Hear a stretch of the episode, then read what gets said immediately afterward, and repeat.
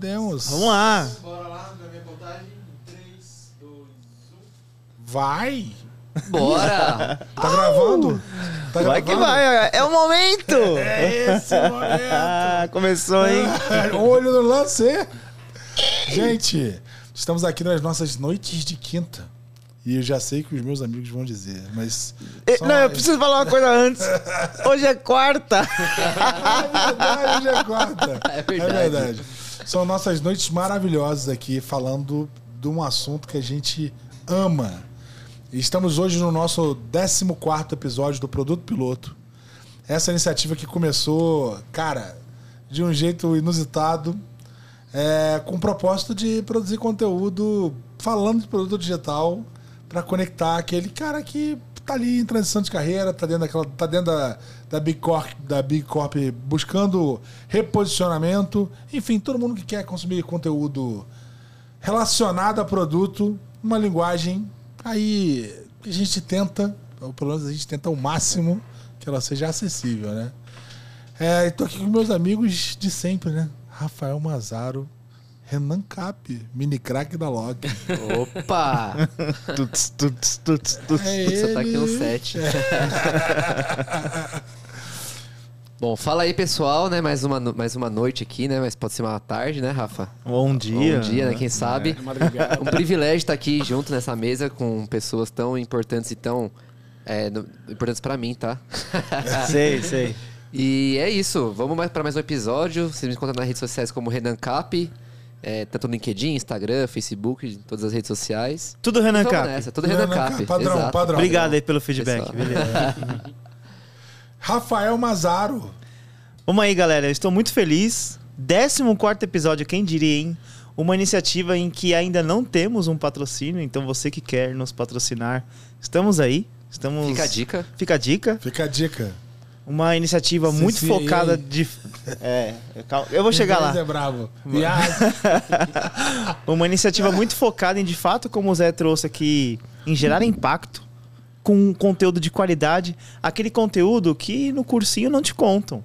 Aquele conteúdo que nem sempre, hoje nós estamos com um professor aqui, é, nem sempre numa aula você vai aprender. Então aqui é o papo reto sobre produtos digitais e esse assunto ele transcende diversos caminhos e não é só a tecnologia aqui.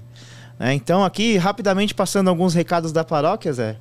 É, basicamente eu quero agradecer inicialmente ao Vitor, tá aqui hoje, nos apoiando aqui nos bastidores. Mito, mito. Monstro, um monstro. O monstro da- do corte. O monstro da edição. É, o podcast no bar e o voz e conteúdo que nos Podcast proporciona no bar. Esse ambiente maravilhoso. Essa Quantos bicos? experiência. Quantos bicos? 37 bicos, 37 de chopp, gente. Aqui no Tia Café. Esse é o paraíso. de café. Coisa linda demais. É, falar rapidamente que nós gravamos quatro episódios, uma minissérie que fala desde a visão do problema, a concepção de um produto, a construção, a execução e como medir tudo isso. Então, essa minissérie são os nossos quatro primeiros episódios em que a gente fala muito sobre todo o processo da construção de um produto digital. Sigam a gente nas redes sociais, arroba Produto Piloto, no LinkedIn, no Instagram. Instagram, CCAA. E agora É a hora. É a no hora. TikTok. Essa é a novidade. Bom, vamos lá, vocês Não me encontram. hoje aqui não, né? Saber. Vai ter. Fazer um passinho. Vocês me encontram nas redes sociais como Mazaro Rafael no Instagram. Mais uma vez aí, se aí me ajuda. E Rafael Mazaro aí na, nas demais redes como LinkedIn, tá bom? Boa, Zé. É isso, tamo junto aqui na Voz, no Voz e Conteúdo, podcast no bar. Você que quer colocar suas ideias na podosfera, aparece aqui. É o lugar que vai te dar acesso. Só um parênteses Cara. aqui, cara. Eu tava rachando o bico aqui antes de começar. Eu acho que todo convidado deve achar que a gente é meio doido, né? No começo. Não, mas depois tem certeza. Tem certeza. depois tem certeza. Tem certeza. Cara, E um monte de gente toda vez vai lá no, no, no Google e fala assim: que porra é podosfera? Deixa... Na podosfera. Cara, a gente tá aqui hoje com Kleber Paradela. Kleber Paradela que é, é CMO da Juntos Energia, né? Cara, e tem uma história interessantíssima aí. Kleber, Se apresenta aí, pessoal. Boa, vamos lá. Primeiro, obrigado pelo convite, pelo chopp de graça aqui. É, meu nome é Kleber Paradela, arroba Kleber Paradela. Se botar lá, aparece ó, o Kleber Paradela underline pai. Esse é o meu pai, não sou eu. Ele dá azar que eu sempre chego antes dele. Aí eu registro primeiro que ele, apesar de ele ter sido registrado primeiro que eu no mundo. E já gostei de você porque você fala como nós. Eu vim, eu venho só pelo chopp. É isso.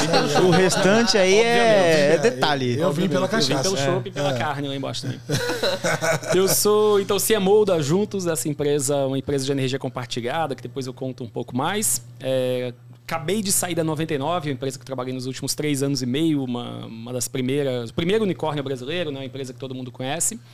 Fiz minha carreira em agências, já fui, comecei a carreira como web designer lá em 1995, 6, sei lá, quando era Denunciou a idade. e denunciei a idade, mas eu é. comecei novo, era criança quase. Mas, além disso, eu dou Tá aulas... conservado, né, Zé? Conservado, peguei nada, conservado. peguei muita estrada de terra. Mas, além disso, eu dou aula, então, na- de futurismo eh, e tecnologias exponenciais na pós-graduação de inovação da SPM. Sou coordenador do Bootcamp de Inteligência Digital da Miami Ed School e também professor de Marketing Digital da IC Academy, que é um curso novo muito legal. E é isso, mentor também de algumas empresas, algumas agências. Muito legal, cara. Muito obrigado pela tua presença aqui. Tenho certeza que vai ser um papo maravilhoso. Eu queria que você falasse um pouco, cara, da tua empresa, que eu achei a proposta de negócio muito interessante. É uma empresa que conecta demandantes de energia a fornecedores diferentes, né? Fazendas de produção de energia eólica. Conta pra nós um pouquinho. É isso, a gente estava conversando aqui. A, a gente nasce, primeira coisa quando se torna independente é descobrir que tem que pagar um monte de conta, né? Uma delas é a conta de luz. E a gente paga puto da vida essa conta a vida inteira. E a gente paga até quando morrer e não contesta, não tem como você contestar. Se você ficar devendo, vão cortar a sua luz, você não vai ter nada. Pode reclamar, chorar, Reclamar, chorar, se aumentar, se faltar, se não chover, qualquer coisa, você vai ficar refém o resto da vida desse negócio. Você só lembra da energia quando, quando acaba a luz da sua casa que você fica pé da vida, quando chega a conta e quando aumenta. O resto você fica. São só péssimas experiências. Aliás, oito em cada dez brasileiros dizem que to- eh, topariam trocar, se pudessem, a empresa de energia. Então é isso. A partir disso surgiu a Juntos. É uma empresa, um marketplace que conecta micro e mini geradores de energia. Então, estou falando de fazendas solares, fazendas de biogás, eólica, etc. A gente pega essa energia desse lugar, transfere através dessas empresas de energia, né, CEMIG, as concessionárias, e a gente entrega na casa das pessoas. Então, apartamento, casa, micro e pequenas empresas. E aí oferece já de cara com isso até 20% de redução na conta de luz, além de ser energia limpa, não poluente. Então é um negócio que vai explodir muito, a gente ainda vai ouvir falar bastante disso. Daqui a pouco vão ter podcasts sobre isso e muitas coisas. Eu tô me sentindo um Legal, pouco. aquele, cara, aquele cara hoje comum, que tá em casa agora assistindo, ele pode consumir desse produto, ele pode. É uma assinatura, como é que funciona o modelo em geral? O cara vai lá, contrata e ele, a partir do momento desse momento, ele começa a, a consumir dessa, desse modelo. Como é que Perfeito. funciona? É, hoje a gente até tava usando assinatura, energia por assinatura. Depois a gente tirou, que a gente falou, putz, tudo que ele faz por assinatura ele tem que pagar, né? Uma mensalidade. Nesse caso não paga nada. Se não tem equipamento, não tem taxa de adesão, não tem. Parece golpe, né? O desafio é dizer que não é golpe de zap. E. Então, na verdade, a gente chama hoje de faz a migração, a portabilidade dessa energia. Quem é, quem é de Minas Gerais hoje recebe por CEMIG, é só entrar no site, bota o CPF os dados e acabou. E a gente faz todo o trabalho de migração, de portabilidade para ele e passa a receber 20% de desconto na conta. Cara, muito legal, além de ser um trabalho em favor da humanidade, né, cara? Energia limpa. Exato. Muito, muito interessante, muito interessante. Muito mesmo. bom essa questão da descentralização da energia, cara. A gente vem discutindo em alguns episódios sobre a descentralização dos dados, sobre a des- descentralização dos bancos, né? E agora, pô, falar sobre energia descentralizada é sensacional. Eu tô me sentindo, isso é bom de ser, de trabalhar com futurismo, é que a gente acaba olhando para frente. Eu tô me sentindo como se eu estivesse entrando no Nubank quando tinham 20 funcionários há 10 anos, sabe? E vendo o tamanho que é hoje. Ou me sentindo lá atrás, quando começou a telefonia, deixou de ser privada e passou a ser, deixou de ser pública e passou a ser privada na década de 90. Então, acho que esse é o exato um momento. pedaço da história, né? É, escrevendo. Posso me ferrar também, também vou escrever lá como um feio gigantesco, né? Mas tá tudo bem, também faz parte da, da vida arriscar. E, mas é, acho que essa, esse é o momento, assim, da energia vai começar a virar compartilhada e vai ser distribuída e vai disruptar completamente esse mercado. Cara, isso é lindo. Eu tô muito feliz de estar falando sobre isso. Cara, uma curiosidade. Você, você hoje é CMO da, da Juntos, né? você passou pela 99 e, e puta, você já foi nômade? Como é que foi isso aí durante a pandemia? Conta pra nós. Bom, a gente estava, eu e minha esposa, como todo mundo, né, preso em casa durante muito tempo por conta da, da pandemia. E aí chega aquele momento que a gente não aguenta mais ficar em casa e tudo. E a gente acabou de comprar um apartamento. Aliás, tinha comprado antes da pandemia um apartamento que ficaria pronto em 2020. Quando ele começou a ficar pronto, a gente pensou: será que a gente quer de fato morar nesse apartamento? Morar dentro de um apartamento depois de passar tantos anos dentro de um apartamento, tanto tempo, né? Não tinha anos ainda. E aí a gente falou: será que não vale a pena a gente morar numa casa, um lugar que a gente tenha mais espaço? A gente não sabe o futuro do trabalho como vai ser e tudo. E a gente resolveu vender o apartamento, comprar a casa. Só que aí teve esse problema. Falou, bom, mas agora a gente vai ter que ficar mais dois anos construindo uma casa e continuar morando no apartamento que já não estava aguentando mais morar aqui. E aí eu lancei essa ideia para ela, topou, falei, então beleza, eu topo, mas se a gente ficar nômade.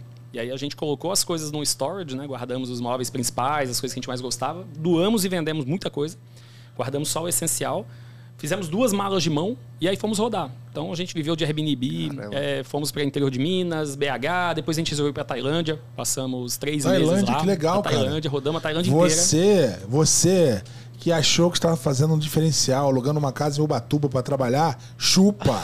O cara foi pra Tailândia. Caralho, mó feedback pra mim aqui, velho. Porra, Não, mas eu acho caramba, que. velho. É uma coisa que eu comentei, né? Pô, É. na, na- todo mundo que foi pra home office pensou, né? Em fazer isso, né, cara? E você tomou a atitude e fez, cara. cara, lindo. show de bola. Óbvio, velho. óbvio, claro, fazendo todos os disclaimers também de privilégios e tudo que, Ah, que a gente acabou tendo para conseguir fazer essa mudança, essa escolha agora. É, mas foi divertido. E até quando eu voltei depois para São Paulo, eu passei um tempo morando de Airbnb também. Então eu resolvi experimentar diferentes bairros que eu nunca morei antes. Então passei um mês no centro, por exemplo, e aí para viver um pouco ali aquela pulsação que é o centro. Depois fui para Vila Olímpia e comecei a mudar, mudava radicalmente assim de tipo Foi de pra casa. Osasco já ou não? Ah, não. Osasco não Tá no tá no. Esquece, o nome. Não, mas a o nome. 99 ficou um tempinho em Osasco, então eu cheguei a trabalhar lá algumas Um vezes. tempinho? Como assim? Não é mais do Vale do Silício de Osasco, não? Não, 99 voltou, tá oficialmente agora em São Paulo, na Avenida Paulista. Vixe. Aí, Renan, perderam um É. baita, uma baita oportunidade. Exatamente, cara. E você é um cara, você é um cara formado em marketing, É, em publicidade. Publicidade. Isso. E, e, puta, como é que você veio parar no mercado de tecnologia? Eu comecei programando, né? Quando comecei, ganhei o primeiro computador ali com uns 11, 12 anos, comecei a programar, me apaixonei por aquilo. Aí veio a internet, eu comecei a trabalhar, fazer site, e aí comecei a gostar de design também, de motion, né? Na época tinha um GIF Animator, aliás, nem antes do GIF Animator, era o Animator Studio, um negócio assim. Comecei a gostar de motion, de várias coisas ali da internet. Falei, é isso que eu vou fazer o resto da minha vida. Aí fiz uma faculdade de propaganda, que era o mais próximo ali do que tinha. E fiz pós em design de interfaces, para poder aprofundar um pouco mais. Eu falei, design de interface é um nome gourmetizado. Hoje é gourmetizado é UX, né? CX Ah, é e tudo. verdade, verdade. Na época era design de interface, era planejar terminal para aeroporto, planejar, é, como é que chama? Totem de, de, de, estação, de estação, shopping. Caixa né? eletrônico, É. DVD, CD, é DVD, fazer interface de DVD. Como é que ia ser o menu do DVD? Então eu fiz pós disso. Então, se alguém estiver precisando aí de uma interface de DVD, me avisa que eu, eu faço para vocês. E você teve uma passagem interessante pela 99, né? Quanto tempo você ficou por lá? Como é que foi isso? Foram três anos e meio. É, eu conheci a Stella Brant, que era antiga CMO, num evento de tecnologia e inovação, que é o Hacktown, que eu adoro. A gente já tinha se cruzado no mercado e dei uma palestra lá falando de futurismo. Começamos a conversar, ela estava indo para lá e logo depois ela me levou. E foi muito legal. Assim, foi uma empresa incrível. Foi uma mega aula para mim, porque eu tinha trabalhado até então em agência. Foi a primeira experiência dentro de um cliente. Então, atendi tudo quanto é tipo de cliente, mas pela primeira vez eu aprofundei em um durante um tempo. E com o trabalho que eu desenvolvi junto com o time todo na, aqui no Brasil, a gente acabou exportando depois esse modelo para fora, que é criar uma operação in-house criativa para resolver os problemas dentro de casa com jeito escalado e tecnologia, auto- automação de criativos e formas da gente conseguir ser muito rápido na velocidade do negócio. Lá você tem uma ideia, você tem que pensar bem se você vai mandar. Se você mandar sexta-noite, é, vão querer para sábado de manhã. Sei bem como isso. Sei bem como é isso. Sei bem como é isso. E, cara, e, e você é um cara que dá aula de, de futurismo, né? Entre as várias cadeiras aí que você, você leciona. E, e a gente, puta, o mercado brasileiro, assim, especificamente o mercado brasileiro, acho que cada mercado tem a sua característica, mas o mercado brasileiro, acho que ele tem isso de forma muito enraizada, né? É um mercado imedi- imedi- imediatista, né? A gente, a gente vende o almoço para comprar janta, né? Como é que é ser um futurista num mercado imediatista? Boa, eu não sei qual que é a história em si, de fato, para provar que o mundo seja imediatista, mas se a gente pegar na história recente do Brasil, até inflação, né? Você nem tinha como planejar, por exemplo, uma campanha, uma comunicação, um produto, porque você tinha uma inflação que você tinha que resolver o dia. Você não planejava nem a semana. Então talvez a gente tenha essa herança maldita aí que, que acabou ditando um pouco esse imediatismo aqui nosso. E aí o maior desafio é você conseguir fazer não só as pessoas saírem um pouco disso e olharem um pouco mais para frente, de uma forma mais ampliada, mas também acho que todos os modelos das empresas são baseadas em metas de muito curto prazo, né? É como se dezembro a gente comemorasse porque acabou o ano, tipo assim, graças a Deus, mas cara, é só uma virada de calendário, o ano o trabalho continua. E dá aquela desacelerada no início do ano para começar a sair correndo de novo no meio do ano. Então, como tudo é fracionado, a gente fracionou a nossa vida em, em décadas, em séculos, em décadas, em anos. Eu acho que as empresas foram repetindo isso e esqueceram e estão sempre preocupados com o ano. A gente dificilmente se preocupa com o próximo. Eu lembro no início da pandemia, na 99, todos nós tivemos que parar para resolver o imediato, né? Todo mundo tinha que resolver imediato. Era aquela história de tipo assim, cara, precisamos resolver o que a gente vai fazer hoje, É, amanhã. a, a pandemia foi uma imensa vaca na sala, né? Exato, e todo mundo. E só que chegou um momento que a gente foi ver, a gente tava com umas 30, 40 iniciativas rolando ao mesmo tempo, ali de projetos, squads, tudo rolando, e ninguém tava olhando para dois meses depois, três meses depois. Então no marketing a gente fez, a gente juntou a turma e falou: vem cá, vamos separar um time aqui. Aí juntei lá com a Maiara, outras pessoas do marketing, falou: vamos planejar. E a gente pegou metodologia de futurismo, que normalmente é feita em anos, e a gente trouxe para meses. Então vamos pelo menos planejar esse ano. E a gente conseguiu colocar os frameworks, porque esse é um outro ponto também. O futurista, ele é muito distante do presenteísta. Porque o futurista, normalmente, você conhece aquela pessoa teórica que fala de um monte de coisa, mas no final ela não entrega nada, né? Ela não, você pega ali o portfólio da pessoa, ela é futurista desde sempre e fez pouco. Em, em geral, assim, o, o, o que, eu, que eu sempre vi muito de.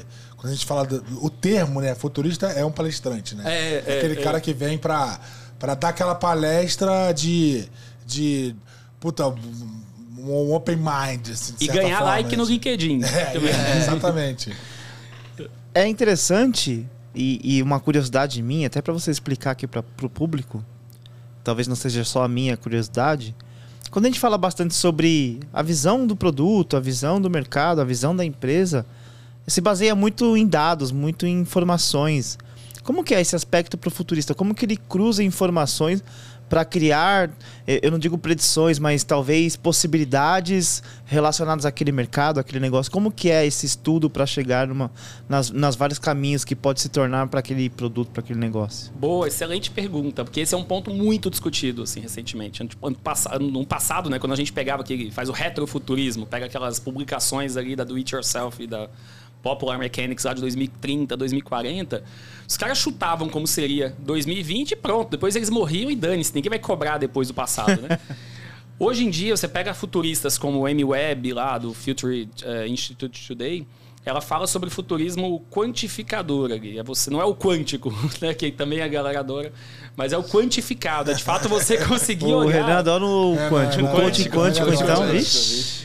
Então, mas é você quantificar de fato é, os sinais. Então ela usa uma série de metodologias que são abertas, inclusive, são todas disponíveis, e ela consegue metrificar o grau de certeza daquilo baseado, em- baseados em sinais fracos ou sinais fortes. Então, e ela fala, quanto mais longe você tentar traçar ali a régua, menores vão ser esses sinais, então a quantificação vai ser menor. Mas ela tem um número, você consegue ver o grau de certeza de que aquilo vai acontecer. Não é uma discussão de feeling, é de fato. Isso, isso. É, E tem- baseada em, em em número. números, em. É, em sinais de coisas que estão acontecendo. E tem um outro ponto também que eu acho que é importante, é que ela se fala hoje também que futurismo não é mais sobre adivinhar o que vai acontecer, mas desenhar possíveis cenários. Então, o que era antigamente o planejamento estratégico, basicamente é isso: é o planejamento estratégico com uma camada de tecnologia, porque não tem como você falar também de futuro disso, sem olhar para isso. Uma camada de impacto social, da, né, da, da, da- que, que, que aquela tecnologia vai causar na sociedade. Então, se a gente olhar, por exemplo, Black Mirror é sobre isso, né? É um filme de é uma série que pega tecnologia e mostra o impacto social que vai causar.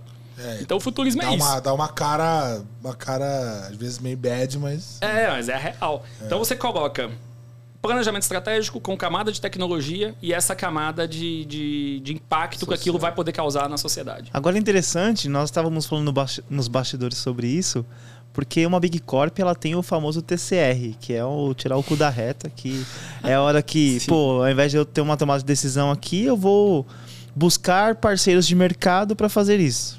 Então eu vou buscar ali uma, uma consultoria, uma empresa que tem informações de, de vários players para falar assim, ó, tá todo mundo mirando para um caminho e tal.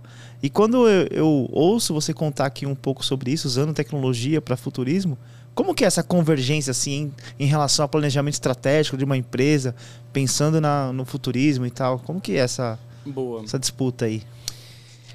Faz- ah, já é difícil você convencer, às vezes, um líder de uma empresa a investir naquilo que só vai dar resultado no ano que vem. Imagina você inve- convencê-lo tem que investir numa tecnologia de 5 anos, de 10 anos, de alguma coisa é muito distante, né? Então, o primeiro aprendizado é, tem que, quem tem que querer tem que ser quem está lá em cima, não tem jeito.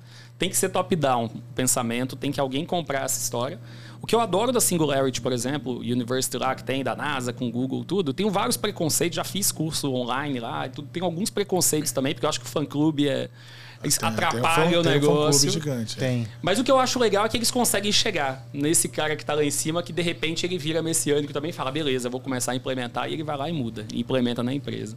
É, é tem, desafio. tem uma coisa de, do, do, do CEO, às vezes, né, o dono, seja lá qual for a figura que de fato determina para onde as coisas vão, de, de um certo skin the game nessa história, né?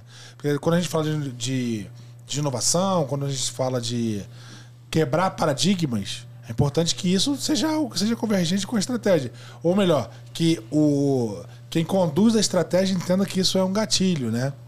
Então eu acho que isso é bem importante. Assim, o cara que está conduzindo a estratégia, ou que tem a visão da estratégia, que ele entenda qual é o real motivo pelo qual ele está dando aquele movimento. Né? O que, que eu ganho, qual é o impacto que eu tenho para o meu negócio, para o ecossistema como um todo, né?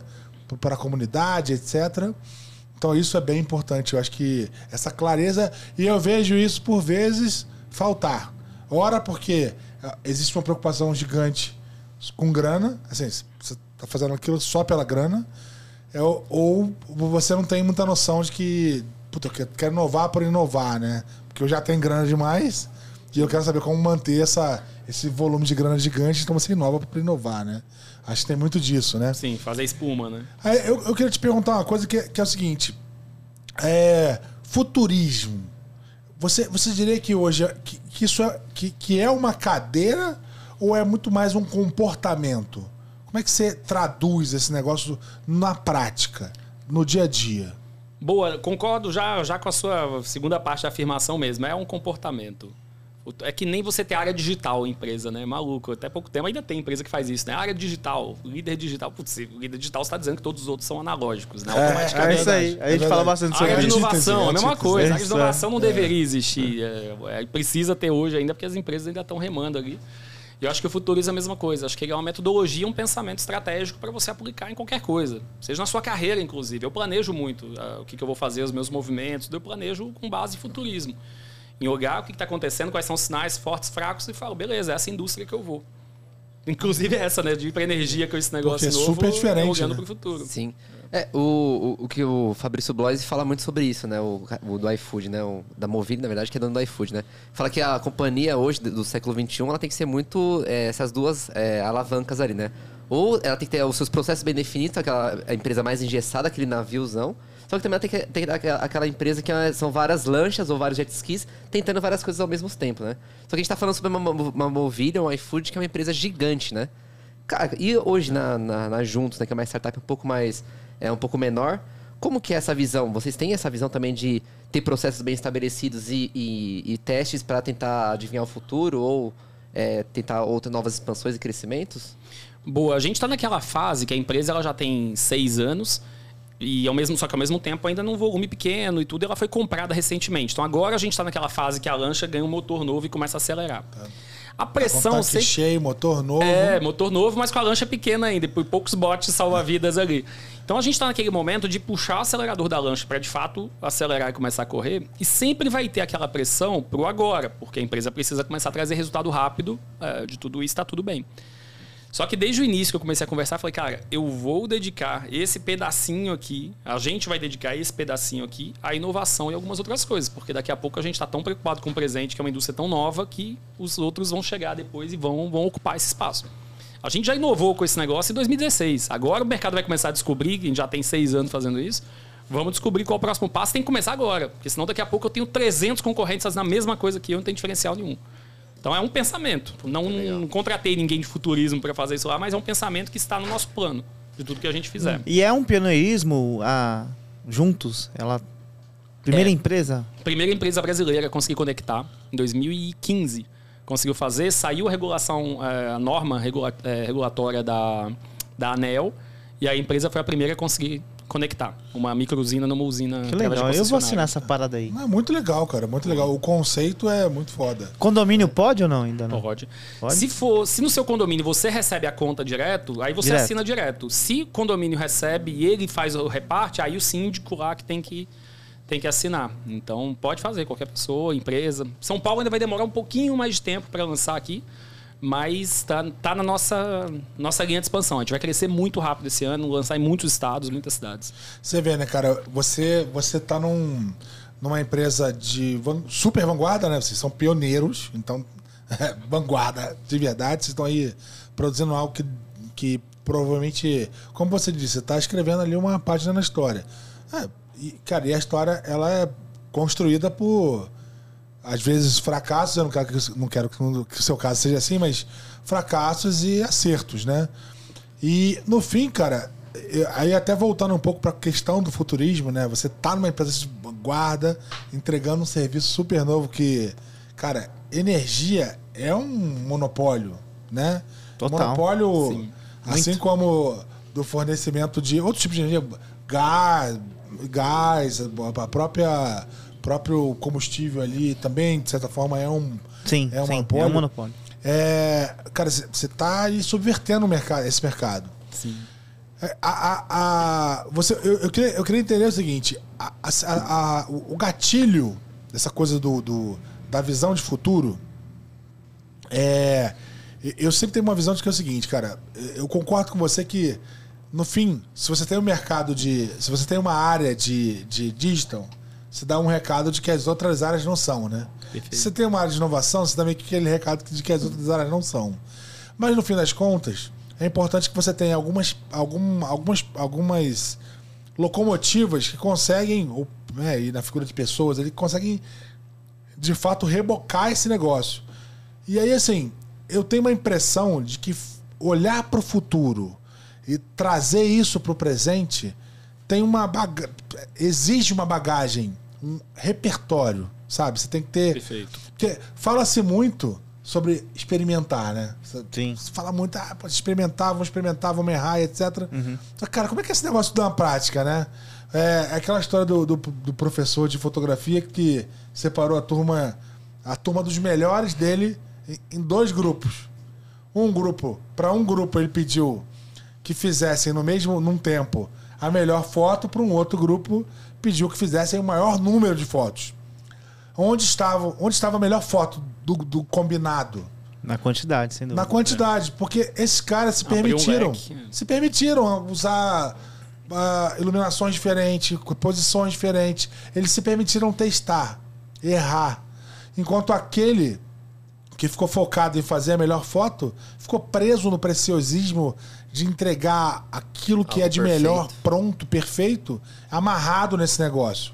E aí vem a minha, a minha pergunta pra você.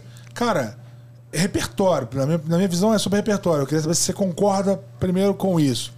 No segundo momento é, cara, como que eu, que eu construo uma horda de pessoas que conseguem pensar nessa dessa forma? Perfeito. É, os alunos até sabem lá na SPM, eu- a cada sete ou dez slides que eu falo alguma coisa do futuro, eu acabo voltando em um que eu volto alguns séculos. E acho que o segredo do futuro sempre está no passado.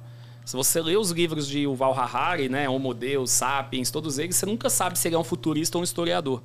E a gente vive num mundo que é cíclico. Tudo que a gente olha tá, já aconteceu. Então, como é que eu vou olhar o que vai acontecer com a energia? Eu tenho que olhar o que aconteceu com a telefonia. Tenho que olhar o que aconteceu com o banco. Como é que foi? Qual era a dúvida? Quais eram os medos das pessoas de colocar dinheiro no Nubank em 2012? É o mesmo medo que elas têm de botar a energia da casa delas numa empresa que elas não conhecem, né? Porque elas são acostumadas.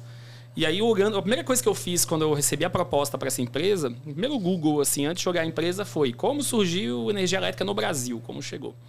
E aí eu descobri que o modelo Interessante. foi. É, Interessante, ter que olhar para o passado para saber como é que veio essa indústria, de onde veio. legal. E o primeiro, e hoje até tem um slide lá na apresentação da empresa que conta essas etapas assim.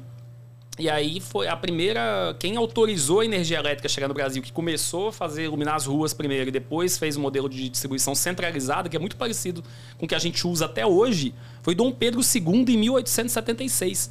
Então, no ano que Thomas Edison fez, criou o sistema, ele pediu autorização e Dom Pedro II autorizou. Então, a gente está consumindo a tecnologia de Dom Pedro II. Não é nem discussão se é do governo passado, se é de FHC, se é de Dilma, se é de Collor. Tô falando de Dom Pedro II. É verdade. E a gente não contesta que a gente tá esses 200 anos, sei lá. Aceita, né? Só aceita. E quo. segue. É isso. Então, acho que o segredo do, do, do futuro é olhar para o passado. E aí está o repertório. Aí está o repertório. A gente tem que estudar o que acontece, porque todos os movimentos são cíclicos. Você olha a história, o futuro da interface. Eu só consigo falar do futuro das interfaces quando eu olho o passado das interfaces. Qual vai ser o futuro da interação do, do corpo humano com, com as tecnologias? Eu volto que eu aprendi na pós-graduação que eu fiz em 2003 ou 2004, de leituras que eu fiz de 1985, de artigos de 85 que falavam como seria a interação humano-máquina. Então hoje quando a gente olha Elon Musk falando de integração dos laços neurais do cérebro com o chip, isso está escrito em 85. Está descrito lá, lá atrás. Então tem que olhar para o passado, aprender quais as- os acertos e os erros para poder planejar o futuro. Talvez aí esteja o É, segredo. isso, isso é muito legal. Eu, eu, eu acho que i- isso é repertório, né? No fim das contas. Sim. Eu acho que tem uma, tem uma, tem uma parte da construção do repertório que ela tem a ver com a tua é, absorção de conhecimento, né? Assim, tem a ver com olhar o passado, estudar outras possibilidades. E tem uma outra parte que é que está relacionada a, a- ao quanto você se moveu, né? Eu, eu, eu penso um pouco sobre isso, né, Rafa? A gente, a gente sempre fala sobre isso, né? É um movimento, né? A, a, a gente às vezes para para para discutir, né? Principalmente olhando para a perspectiva de futuro que a gente tem, você você olha para a realidade que a gente tem hoje, que é super volátil. A gente está saindo de uma pandemia e aí ainda assim tem um mercado super acelerado. A gente fez, mais, mais inovação nos últimos 10 anos do que em Nos toda, últimos dois anos do que nos últimos dois anos do que no- do- em toda a história da humanidade. Então, quer dizer, a gente está num, num período, assim, sem querer usar o clichê da história, mas já usando, super acelerado, né? Então, assim, é. E aí, assim, é, é, é, me fala um pouco do que você acha, Rafa. É, você, você, acho que você testar, é, usar esse, reper- esse repertório para testar, errar, aprender rápido, discussões menores, sabe? Discussões que você, você às vezes não tem a coisa toda pronta, mas que você põe para põe você entende em que momento a tua ideia está pronta para evoluir ou de fato agora eu estou pronto para aprender Existem vários exemplos. Se a gente pegar os mais recentes, pega, por exemplo, o caso do Zoom. Já falei um pouco sobre isso. O Zoom, o Google Meet, qualquer ferramenta dessa de interação, que hoje virou uma premissa. Cara, você está no home office, tem que ter minimamente uma internet, tem que ter uma plataforma para se relacionar. Essas plataformas, com toda certeza, ela tinha um roadmap. Ela tinha ali um escopo é, focado em, por exemplo, ah, vou alavancar a feature de levantar a mãozinha. Quando isso? Ah, cara, sei lá, sprint 50. Vou colocar uma feature para integrar com sistemas de colaboração criativa. Exemplos, o Meet que acabou de lançar a integração com o Miro. Nessa linha, se você segue o seu roadmap tradicional, focado no que você acredita na visão de futuro, você tá fadado a morrer. Por quê? Porque os processos são tão acelerados que se você não ouvir o seu público, não entender a ne- as necessidades dele, aí é a grande, a grande chave, entender os comportamentos, como você disse, até olhando para a visão de passado do tipo, cara, antigamente as pessoas sentavam e se falavam. Então tinha um relacionamento. Como é agora isso no online? Então, Como a vai part... ser a pausa, né? Como é que as Co- pessoas. como é a pausa? As pessoas Com- já sentavam numa mesa e falavam uma, umas em cima da outra. Isso. Como eu tô te interrompendo agora, por Não, exemplo. e, e a gente tem o. A gente tem até inclusive um código tudo aqui bem, né? É. pra Tá falar. bem, né? Quando alguém vai falar, alguém levanta a mão. Então, coincidência ou não, é, é um estudo de entendimento do comportamento de quem de fato vai utilizar. Então, é, exato. Vai lá. Aí, eu até lembrei de um ponto agora, voltando para passado então. Você falou do Zoom, o Skype, ele foi criado em 2003. Eu ia chegar lá, vai, vai fazer lá. 20 anos ano que vem, o Zoom vai fazer 10. Aí tem dois aniversários seguidos pra gente fazer. A curva de adoção é muito lenta das pessoas, né? A gente, a máquina já tá muito, muito mais rápido que a gente. E a gente demora pra adotar a tecnologia. É impressionante. A É gente- isso. A gente leva tempo a- pra- pra incorporar isso na nossa vida. Isso, em resumo, é, se a gente ficar preso, como o Renan eh, deu um bom exemplo, na sua locomotiva, acreditando que os seus processos, eles vão seguir aqueles processos, você vai atingir o resultado final que vai ser sucesso, esquece, turma. Nós estamos num processo acelerado.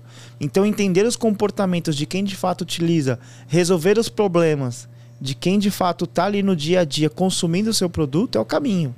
E aí é uma questão de fato de, de repertório, como você disse, de dados, entender os comportamentos para essas tomadas de decisão.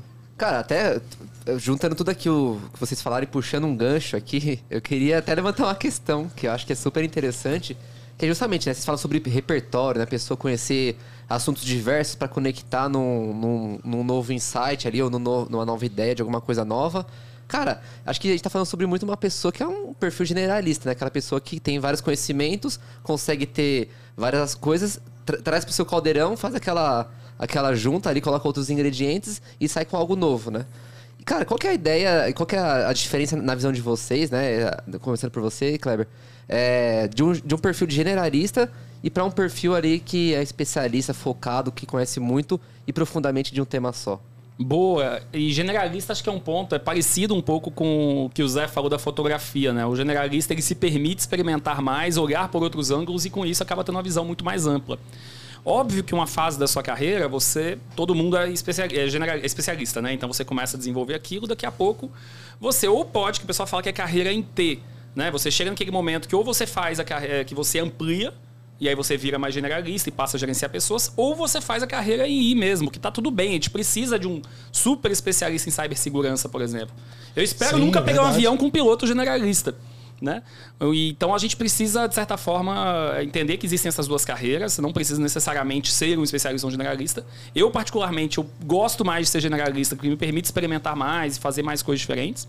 E eu queria indicar um livro, só que eu preciso fazer um preâmbulo antes, porque o nome é muito picareta desse livro.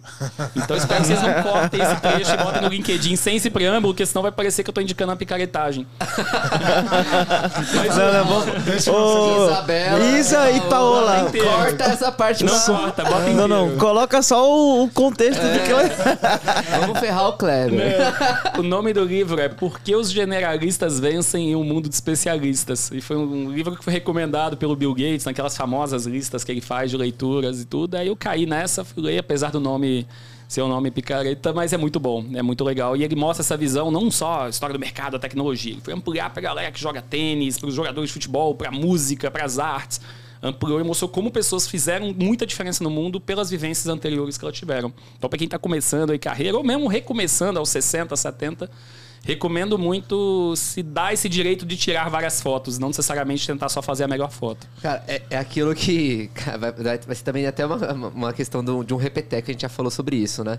Cara, o Steve Jobs é uma coisa também que é meio buzz aqui, né? Mas é legal falar. Ela vem, né? Steve relaxa, Jobs. Não, o Steve Jobs É. é que ele criou. Relaxa, a- Ah, Red Bull. Red Vai lá, Bull, Renan. Nike, pegar os mesmos exemplos. A gente só tem acesso hoje às fontes, né, da, do Word e tudo mais, porque o Steve Jobs participou de uma aula de caligrafia no passado, sabe? Então é, tipo, é repertório total, né?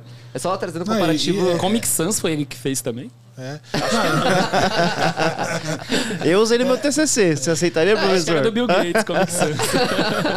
É, é repertório e uma certa permissão, né? Porque no, no fim das contas você você você olha para o futuro, pega, pegando a sua empresa, né? Pô, você está tá num business novo. Cara, como é que você compara o seu business? Compara com o quê? Exato. Daí, pô, quando você olha para um business que você não tem uma comparação, que você tá, você tá abrindo o mercado, tá ali na picada, abrindo a mata, como é que você consegue prever um futuro de cinco anos, né? Como é que é isso? De fato, tem uma pegada do caramba de você conseguir criar vários paralelos com outros, com outros negócios. Como é que é isso pra você hoje? Putz, excelente pergunta, porque eu acho que esse é um pensamento não só para uma indústria super nova como a minha, que de fato é um desafio, mas que serve para todo mundo, inclusive para quem já está em indústrias muito consolidadas, que tudo já foi feito. Mas é a capacidade de ter abertura para testar o tempo inteiro. A gente o tempo inteiro tem que ter certeza que aquilo que a gente está fazendo a gente não sabe se vai dar certo, então eu vou botar o dinheiro necessário para que eu não queime muito e teste de fato se funciona ou não. Boa. Boa. Também é o pensamento de ter que medir qualquer coisa que se faça. Eu vou fazer um folheto, esse folheto eu, eu tenho que botar o QR Code que vai me medir depois o resultado, porque eu tenho que aprender se folheto funciona ou não. E aí, quando você vai para uma corporação maior, você vai esquecendo um pouco, né? Você começa a fazer muitos tiros de canhão, muitas coisas muito grandes. E o dinheiro que você perde proporcionalmente também é um dinheiro muito grande, né? Trabalha em banco, quem trabalha em operadores de telefonia e tudo.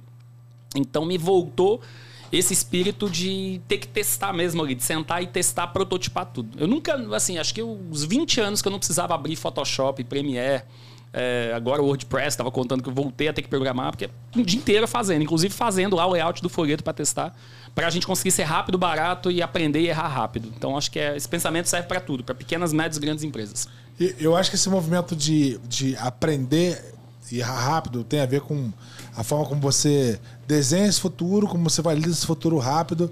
Acho que uma ideia, ela tem uma, uma construção, né? Que ela, ela, ela, ela nasce como essa coisa de projeção e ela, muito, ela tem um pouco de feeling, um pouco de dado, um pouco de tudo que você construiu, né? É meio que uma parafernália mental que você monta aqui na tua cabeça e, e às vezes compartilha ela com alguns e, cara, vamos ali que vai dar certo.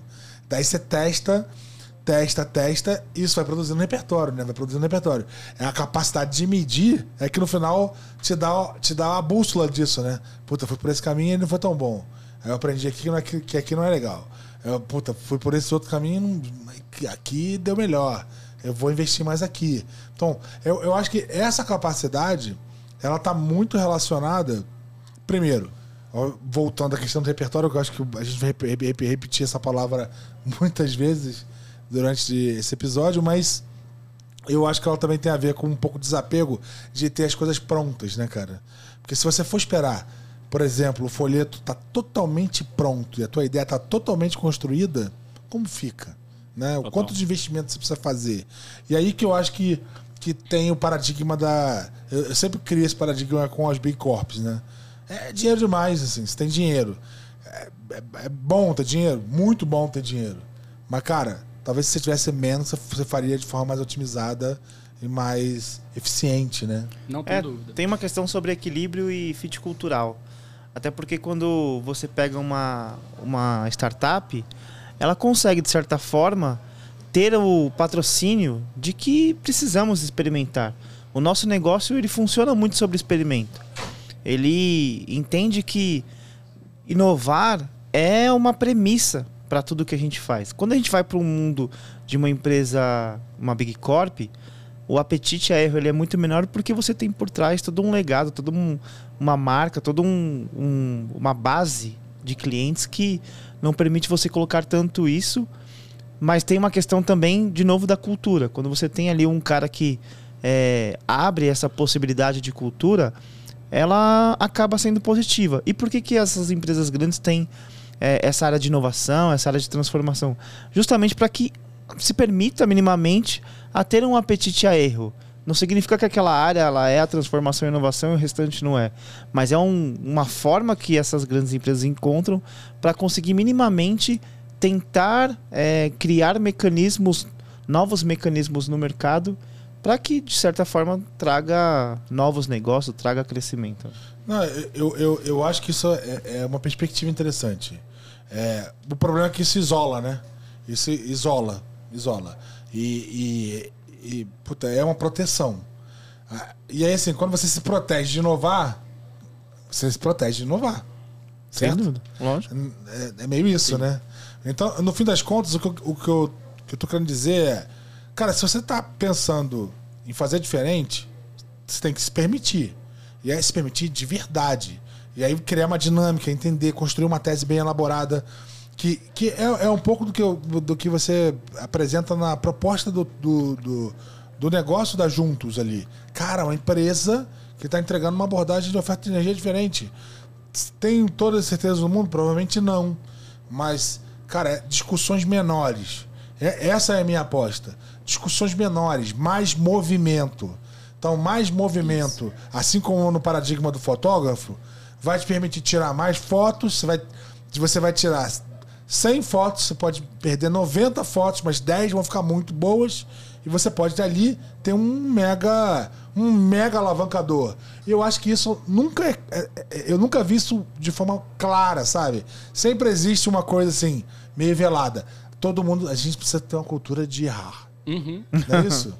A gente precisa ter uma cultura de experimentar. Tem muita pegadinha, Tá, né? Mas por que, que a gente precisa ter uma cultura de experimentar? Por que, que a gente tem que ter uma cultura de errar? Porque a gente tem que abrir a cabeça e se desapegar, porque se der problema, ou melhor, se as coisas não saírem do jeito que era planejado, a gente tem que ter capacidade de fazer de novo, de novo, né?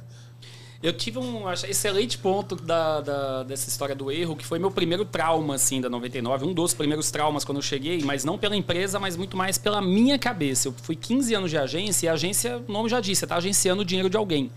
E você vai agenciar pessoas de todos os tipos. Você vai agenciar um banco, você vai agenciar uma seguradora. Então são empresas que você tem uma responsabilidade muito grande. Então a pressão é muito grande, porque não necessariamente essa empresa está te pagando para você errar, né? Agora talvez esteja mudando um pouco, não sei, mas na época não tinha essa. Quando errava, você tinha que cortar alguém depois da empresa É isso. para arrumar um Quem culpado. errou? Quem errou? Joga Quem que errou? Cadê o. Renan? É Vai, isso. Renan! Aí Conta mesmo que você tenha fez. sido a decisão do diretor, eles jogam, arrumam um estagiário para jogar a culpa. Então eu vim um pouco dessa cultura do tipo, precisamos, é, assim, é, é, mitigar erro. Quando eu cheguei lá na empresa, é, comecei uma das primeiras campanhas ali que já estava começando a rodar. Eu entrei junto com o time para criar. Era um filme muito em cima da hora para poder produzir. Cheio de energia. Grande, cheio de energia, pilhado no Red Bull. E aí eu chego lá na. O negócio, aí tinha que botar um filme de pé num prazo muito curto, era tipo uma semana para poder produzir, um filme complexo. A criação na época eu tinha pensado, criação interna lá da minha equipe. Tinha pensado numa solução complexa também, era um filme mais nonsense, o que é legal, só que fazer o nonsense quando não é bem feito fica parecendo trabalho de faculdade, né? E não, não desmerecendo, mas uma coisa é você botar muito dinheiro para fazer isso e ir pra rua. E aí eu sei que ficou uma bosta, assim, ficou muito ruim. E era na véspera já de ter que lançar, botar na rua, tinha um- uma, uma campanha grande depois, e, cara, não tinha erro. E aí foi, sei lá, tinha um mês de empresa. Fui na sala da, da CMO, que é a Stella Brant.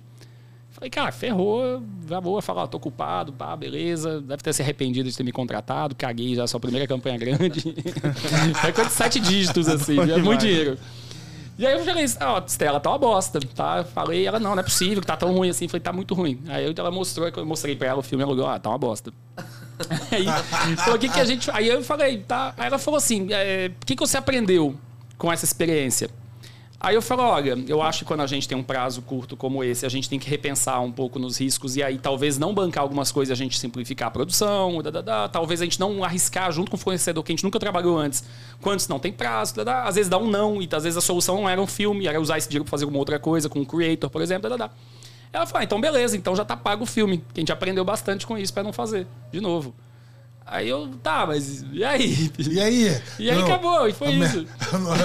Demissão não vai É, ter. E aí depois ela ainda falou, e ela ainda mandou uma ideia boa depois, que é aquela história de você ainda tirar proveito do erro ali. E ela falou, putz, assim, será que não dá pra cortar e fazer só uns gifzinhos, uns boomerangs, já que tem umas coisas meio nonsense, talvez fique legal. E na edição, eu falei, putz, uma boa ideia. A gente transformou numa campanha de gifs depois com isso. Legal, cara. Mentalidade de Bom crescimento. Aí, hein, cara? cara? foi isso assim, ó. Caraca. Pum, deu uma explosão na minha cabeça. Aí agora, na, na Juntos, que eu comecei lá agora também, a primeira coisa, primeiro mês, tô fazendo muita coisa também de teste com parceria, coisas que, eu, que o esforço não é muito grande, mas que pode trazer resultado e testar. Mas o principal foi montar a infraestrutura de dados. É assim, o que eu consigo coletar. Porque se eu não tiver dado para poder dizer o que errei, o que eu acertei, cara, qualquer coisa vai ser um erro. Inclusive um acerto vai ser um erro. E quando você errar, você não vai saber o que, que dali você acertou e errou, que você pode aprender e melhorar. Então foi a primeira coisa foi, preciso dessa empresa. E já fechei com a empresa, chamei eles antes de eu começar. Eu tinha um prazo de um mês para começar, eu já marquei reunião com essa empresa falei, me ajuda aqui, estrutura, fiz reunião com eles. Que eu falei, eu preciso de meu posto em Piranga. Aqui do meu lado para tomar decisão. É, essa discussão tá muito boa, porque falar sobre errar, é, falar sobre o passado e você buscar no passado ferramentas e tudo que se discutia no passado me lembrou um case muito legal na década de 80, quando a Toyota estava voando ali, fazendo muito mais com menos, em que os americanos da GM foram até, até o Japão, foram é, lá visitar a fábrica da Toyota. E lá é, eles foram entender como funcionava a esteira produtiva da Toyota. E nessa esteira produtiva, o japonês explicando assim para os americanos. E processo acontecendo e um monte de luz vermelha acesa no processo como um todo. E aí o americano perguntou pro japonês: é, o que, que, são essas luzes vermelhas na, na esteira produtiva? Ah, são os nossos processos de falha. Caramba, vocês têm falha pra caramba, né, no seu processo. Aí o japonês falou: você tem razão. Mas eu sei onde eu tô falhando. é muito sobre isso. Cara, você tem que se permitir errar, mas tem que saber que você está Perfeito. falhando e tirar aprendizado sobre tudo isso. E olha só, a gente está falando de algo que aconteceu há mais de 40 anos atrás. Cultura, né?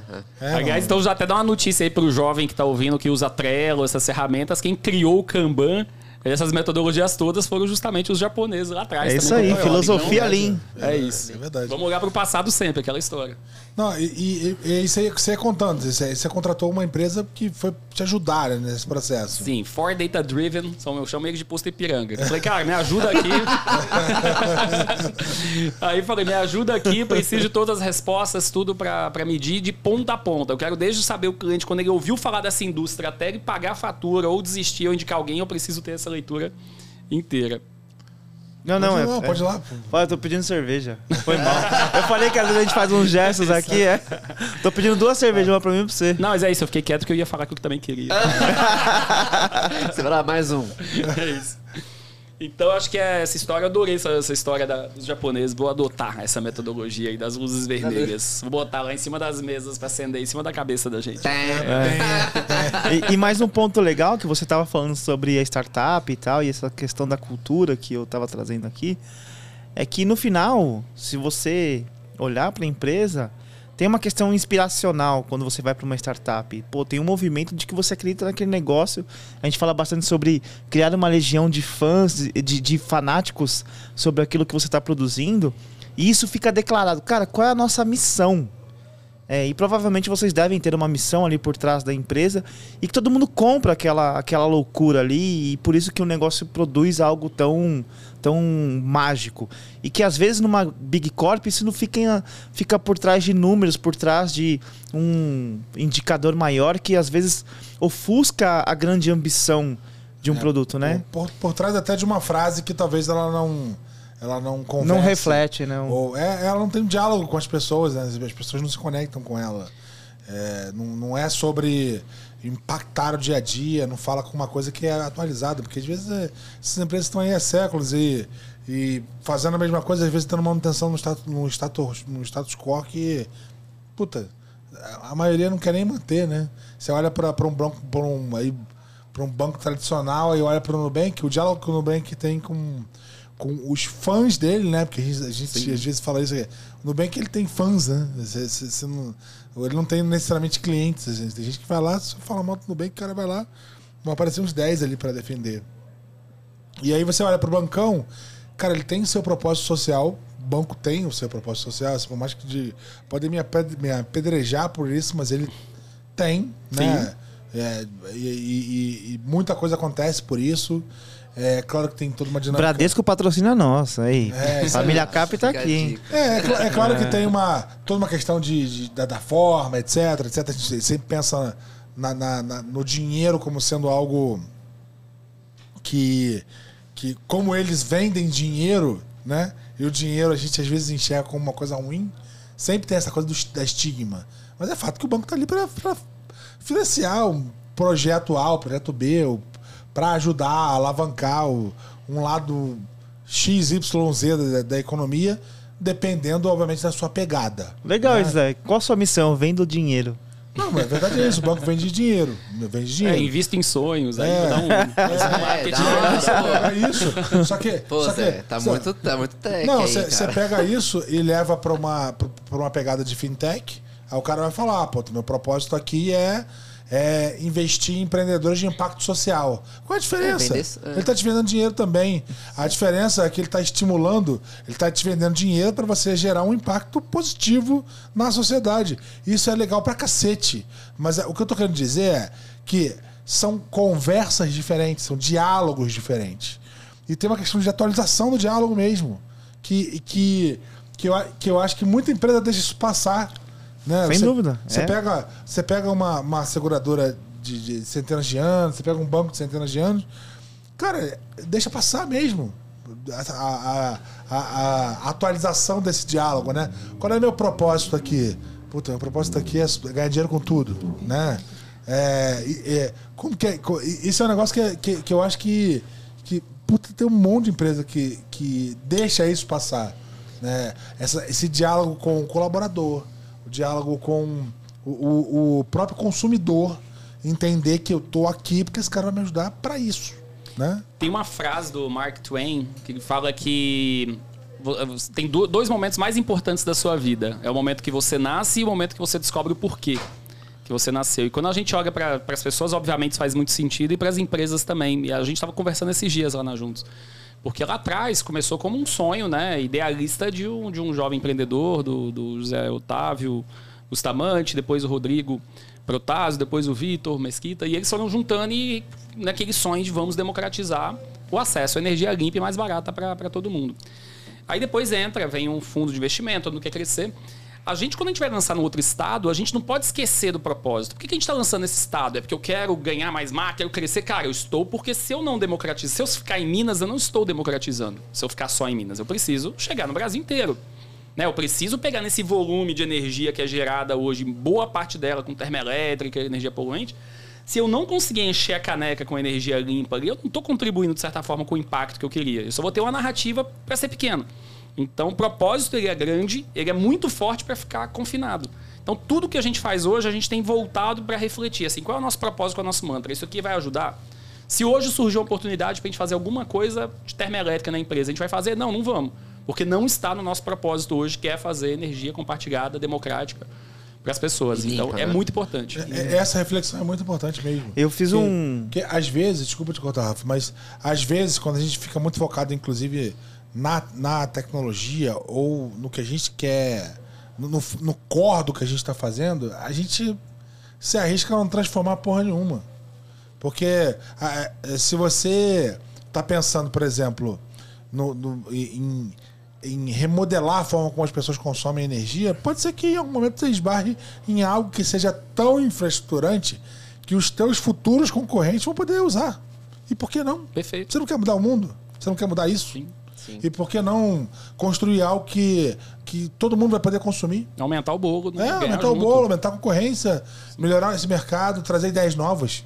Né? Nem sempre é matar o isso. nem sempre vencer é matar o concorrente, às vezes é criar um ecossistema. É, porque nesse caso, como você está trazendo, é, eu até estudei sobre isso, são sobre organizações exponenciais, que ela deixa de ter apenas um propósito e tem um propósito transformador massivo, que é, cara, qual é o impacto que eu quero trazer no ecossistema como um todo, não só num recorte, como você está dizendo aqui, não é só Minas Gerais, é um impacto na sociedade como um todo. E isso é bonito pra caramba. Difícil, difícil, mas bonito. Sim. É uma treta. Eu acho que, além disso tudo, né, que a gente tá falando sobre a questão inspiracional, né? A gente também tá falando um pouco mais, caindo pra, pra, pra camada operacional. Isso dá margem pra gente seguir caminhos diferentes, né? Porque você tem aquele propósito muito maior, e só que você pode atingir ele de diversos caminhos. Então isso dá, dá margem pra você também errar, né? Isso que é interessante, né? Aí te volta para a história do futurismo, que é planejar cenários. Então, assim, cara, pode acontecer isso, pode acontecer aquilo, o mercado pode ser fragmentado, o mercado lá na frente pode ser que seja de dois, três competidores. Vamos pegar o exemplo da 99 lá, lá atrás, pegar 10 anos, né? Já tem 10 anos já o app. É, há 10 anos, deviam ter uns 10 boa. aplicativos. Tinha o aqui em Easy, São Paulo. tinha a Easy, que era o Easy Thales. Tax, é, o Thales, tinha o, Ca- o Cab Taxi, Cab 5 aí depois, mas tinha o Cab sei lá o quê. Tinha uns 10. Uns 10 ali, né? Easy Carros, tinha um monte. Acho que não chega a 10 anos, não, cara. Pouco menos. É, foi, é, do 99 foi agora, acabou de completar 10 anos agora. 10 anos? 2012, é. E aí você pegar agora essas empresas, elas de alguma forma, para sobreviver nessa indústria, é um mercado de duas. Assim que eu entrei, falaram isso. Cara, esse é um mercado para dois competidores. Não, não tem espaço porque é um mercado que ele se paga com mais lá na frente. Lá- é. Então, assim, esse é um cenário que eu tenho que planejar. O outro cenário é se vai ser fragmentado como é das fintechs, por exemplo, que você tem um monte e todas elas estão super bem, né? Todo dia eu ouço falar de uma nova e quando eu olho tem 7 milhões de seguidores de, de, de- Cada uma faz um coisa. pedacinho pequeno do. É, eu tenho que planejar os dois Streaming já, cenários. streaming já tá é, reduzindo. Também. né? Não, também. e, e você volta pro conceito de plataforma. Isso é o grande diferencial quando você usa tecnologia. Cara, eu tenho uma plataforma aqui, hoje ela é focada, por exemplo, você pega o, o próprio Uber aí, você falou sobre. Cara, tem uma plataforma. Essa plataforma aqui, ela tem dois produtos inicialmente: pro motorista e para quem vai consumir o carro. A partir dessa plataforma, agora eu posso pegar o cara que entrega pizza e para a pizzaria e dentro do mesmo negócio eu ajusto as regras e construo novos, novos negócios. Então a escala desse negócio é absurda porque você consegue impactar muita gente através da mesma plataforma. Então é, é a mudança do jogo até Tá, aí. tá gente- conectado com o porquê, né? Ali Sim. a questão é Verdade. expandir, né? A, a gente conversou aqui com o Guilherme Cavalcante há um, um, sei lá, uns 10 episódios atrás. É. É, ele, ele, ele é, é CEO da, da- de uma empresa chamada Ucorp, que é uma empresa de car sharing elétrico. E ele estava falando o seguinte: ele estava falando sobre infraestrutura do mercado, etc, etc, padronização. E ele estava falando sobre, sobre um token de, de. sobre a possibilidade de um token de. de Crédito de carbono. Crédito de carbono. Uhum, Cara, perfeito. olha, olha só, são dois mercados diferentes, mas que. Imagina, você Não, se conecta total. Total, seja você, você tem uma, uma, uma, uma, uma Fonte, né? dinâmica ali que, cara, você está entregando energia limpa, que tá com, com um custo mais baixo, etc. Imagina esse troço todo conectado, né, cara? É? O cara usando o carro dele elétrico, circulando pela cidade, e ele consumindo energia em casa limpa, e quanto isso incrementa de crédito de carbono para ele, como que isso pode voltar e, cara, olha, a- as possibilidades são infinitas, né, no fim das contas. E é um negócio super infraestruturante, né, cara? E sobre descentralizar, né, como É. um todo, porque é- foi o início da nossa conversa, né? Pô, descentralização é, da, da- é democratizar de fato a questão da energia, né? Legal. A gente imagina assim, daqui a pouco todo mundo vai virar nosso concorrente e ou nosso parceiro. Muitos deles já estamos conversando para a gente ser parceiro e trabalhar junto ali. A gente ser white label, por exemplo, de uma marca que queira vender energia para sua base de consumidores. A gente já está com algumas aí no nosso roadmap. E que para a gente é muito legal, para a marca também, porque ela consegue ofertar um serviço, a qualidade, já atributos, né? É surra de atributo aí. SG, inovação, tecnologia, Ah, é. benefício, Aí- economia, Tem sustentabilidade. tudo. babacar um monte de coisa. Palavra- É, Palavra-chave, e todo mundo ganha na história ali, né? Você vai olhando na cadeia de valor ali, todo mundo de alguma forma ganha. Não tanto a concessionária lá, mas eles já ganharam por tanto tempo também, desde 1876, Não, então deixa um joga pouco o pra jogo. gente agora. Joga o jogo, se adapta, gente. É, É isso. O jogo é esse, né? O jogo é, esse. E, e- eu acho que e- e tem um recado muito legal nessa história que é. Puta, é, o, o- você não tem um mercado estável, né, cara? Você olha para o mercado de energia, é um mercado que, se pensasse alguns anos atrás, é um mercado super estabilizado.